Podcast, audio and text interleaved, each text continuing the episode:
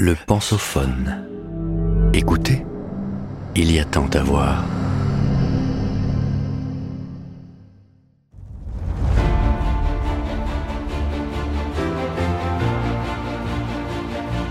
Napoléon et l'Europe.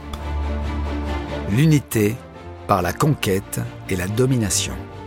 De Étienne Augry, professeur d'histoire-géographie en section internationale britannique au lycée Jeanne d'Arc de Nancy, avec la revue L'éléphant. Plus de 200 ans après sa mort, le 5 mai 1821 sur l'île de Sainte-Hélène, la mémoire de Napoléon demeure fortement présente en France et en Europe.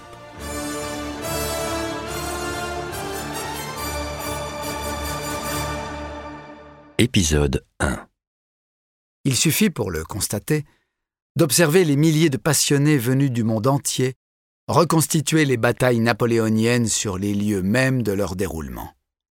Cette légende, dont les bases ont été jetées du temps de l'Empire, 1804-1814, a été alimentée par les récits des anciens soldats de la Grande Armée et façonnée par Napoléon lui-même lors de son dernier exil, dictant ses souvenirs et ses analyses dans le mémorial de Sainte-Hélène.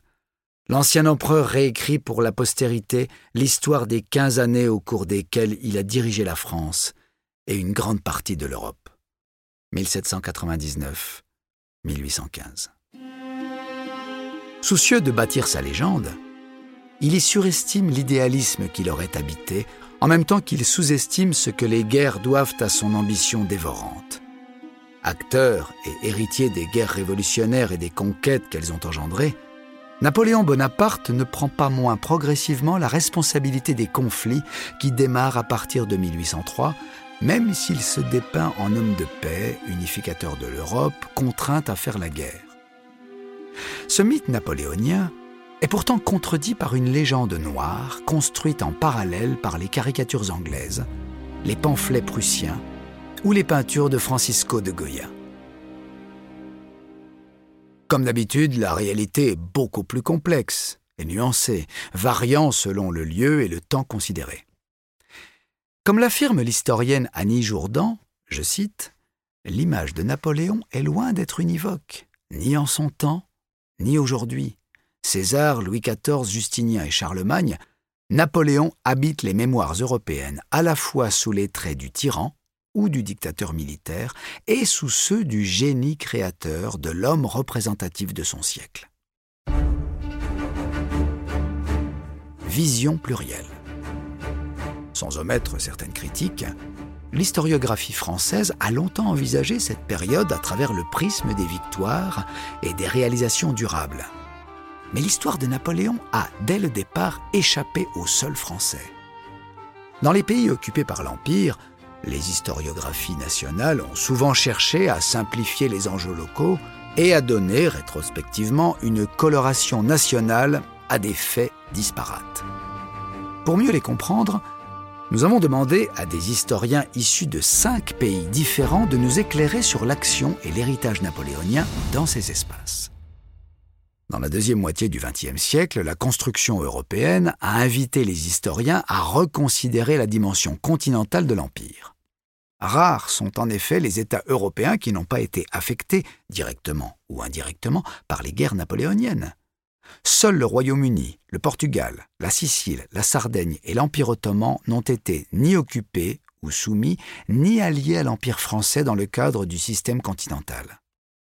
Aujourd'hui, Cherchant à dépasser les limites conventionnelles, de nombreux historiens s'appliquent à mettre en évidence les circulations transnationales des idées, des politiques et des individus dans et hors de l'Empire.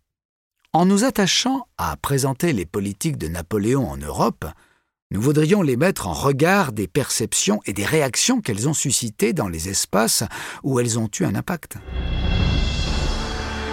Lorsque Napoléon Bonaparte devient premier consul à la fin de l'année 1799, la jeune République française, d'abord menacée par tous ses voisins ayant formé la première coalition, 1792, est déjà parvenue à exporter son modèle au-delà de ses frontières fluctuantes.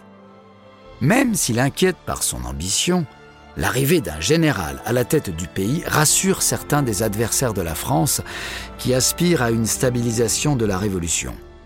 Les armées françaises font alors face, depuis 1798, à une deuxième coalition. Menée et financée comme les autres par la Grande-Bretagne, en passe de devenir le Royaume-Uni de Grande-Bretagne et d'Irlande en 1801, cette coalition est active en Allemagne, en Italie et bien sûr en Égypte, d'où vient de rentrer Bonaparte. Dans un premier temps, le premier consul pose les bases de son pouvoir constitution, préfet, concordat, code civil, sans cesser de combattre les coalisés.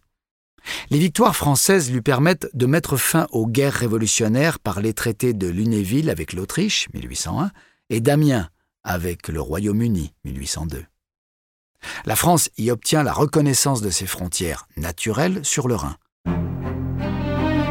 Pourtant, très vite, la rivalité séculaire avec les Britanniques reprend le dessus, notamment en Méditerranée, où ces derniers tardent à évacuer Malte. De fortes tensions se manifestent à propos des obstacles au commerce britannique maintenus par la France.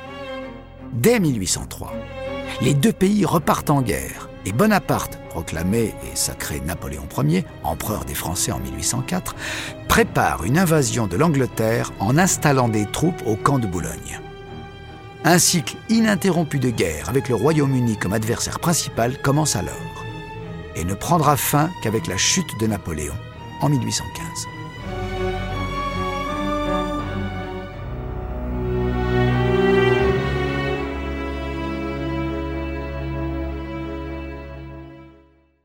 Vous venez d'écouter le premier épisode de cette série.